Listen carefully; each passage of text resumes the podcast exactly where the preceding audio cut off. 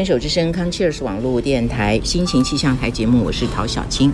呃，今天呢，又是跟从史瓦蒂尼回台湾来的宋慧慈老师啊，要继续的来这个谈一谈他在史瓦蒂尼的这些这个过程。宋老师你好，小青好，空中朋友大家好。嗨，我们上次听到你跟我们谈到了，就是说你去那里这个教学的这个大概的过程啊。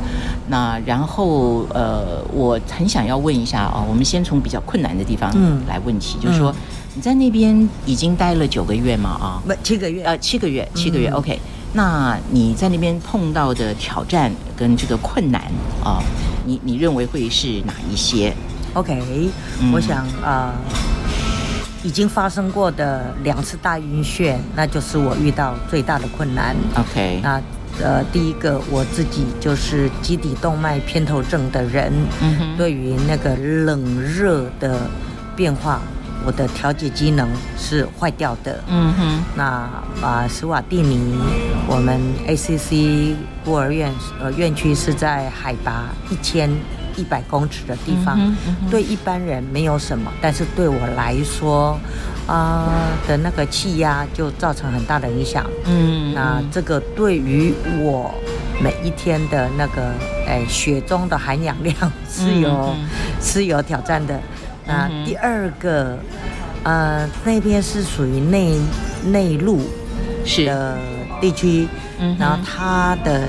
一天当中哦，光是一天当中的冷热温差，嗯哼嗯哼，会大到二十度哦，很可怕。冷热哎，像呃，我这一趟回来之前是斯瓦蒂尼的冬天，嗯嗯嗯，啊，早上我们十点开始要上中文中文课，那个时间我出门大概是。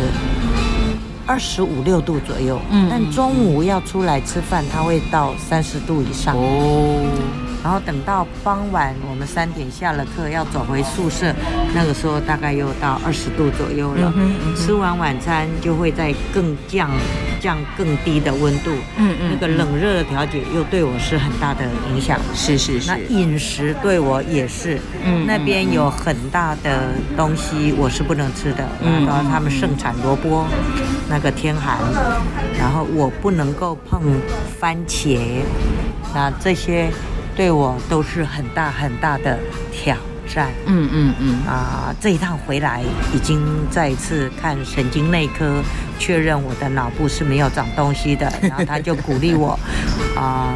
基底动脉痉挛的人，就是要学着跟他和平共处。和平共处，是是是。对，那之所以呃所谓的和平共处，就是我要更了解我身体有些什么状况。嗯哼。那很重要很重要，就是我要保持我一个很好的作息，嗯不要熬夜，不要让自己有太大压力。所以再回复呃回到刚刚小青问我的啊，有些什么样子的困难？其实还有一个是我的院长。还蛮看重我的能力，嗯，所以他在四月底给了我啊蛮大蛮多的任务，那我又是一个责任感很强而且完美主义的人，嗯啊使命必达。那四月底已经开始对斯瓦蒂尼来说要开始走到冬天了，哦，那那个时候我必须要早起。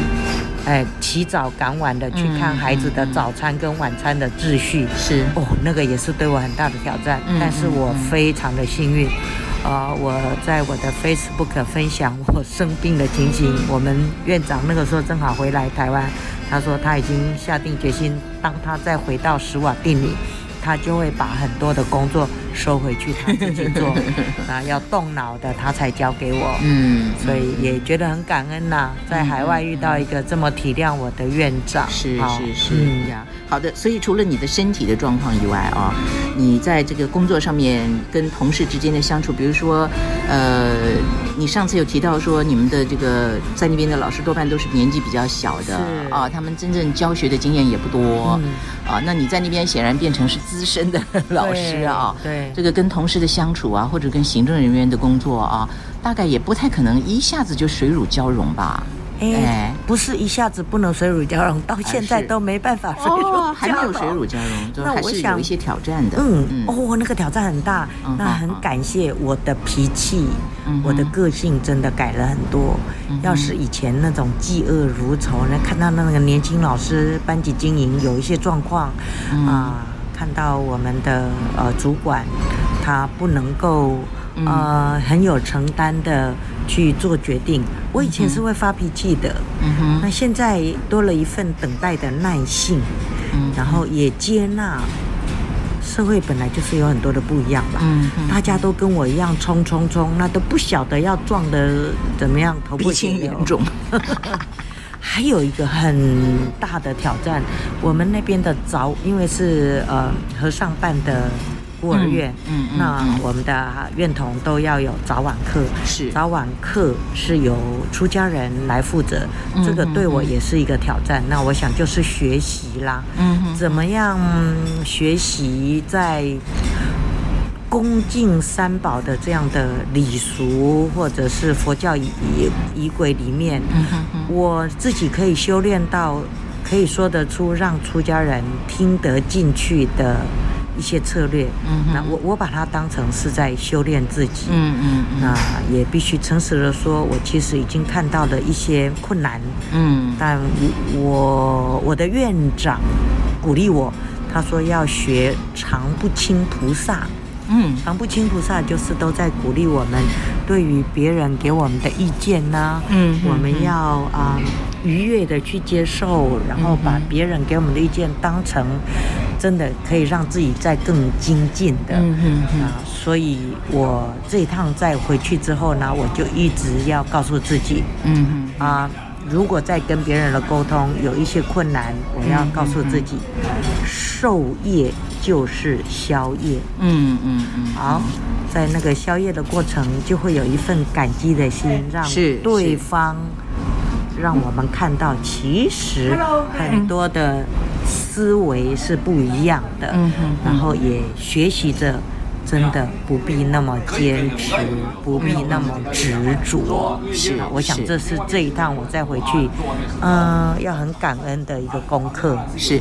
好，我们因为是在一个餐厅里面录音，所以大家会听到有一些背景音乐啊，然后旁边有一些客人在交谈的声音，但是这个也不影响我们因为录音，因为这个宋老师排的很多的事情，我们实在找不到别的时间了啊。抱歉，真抱歉。啊，没关系，大家听得清楚就好了啊。所以我现在就在想，就是说，其实呃，你下定决心要去奉献啊，这个其实虽然有薪水了，但是你想这样一件事情，呃，跑到那么远的一个地方，然后去教学。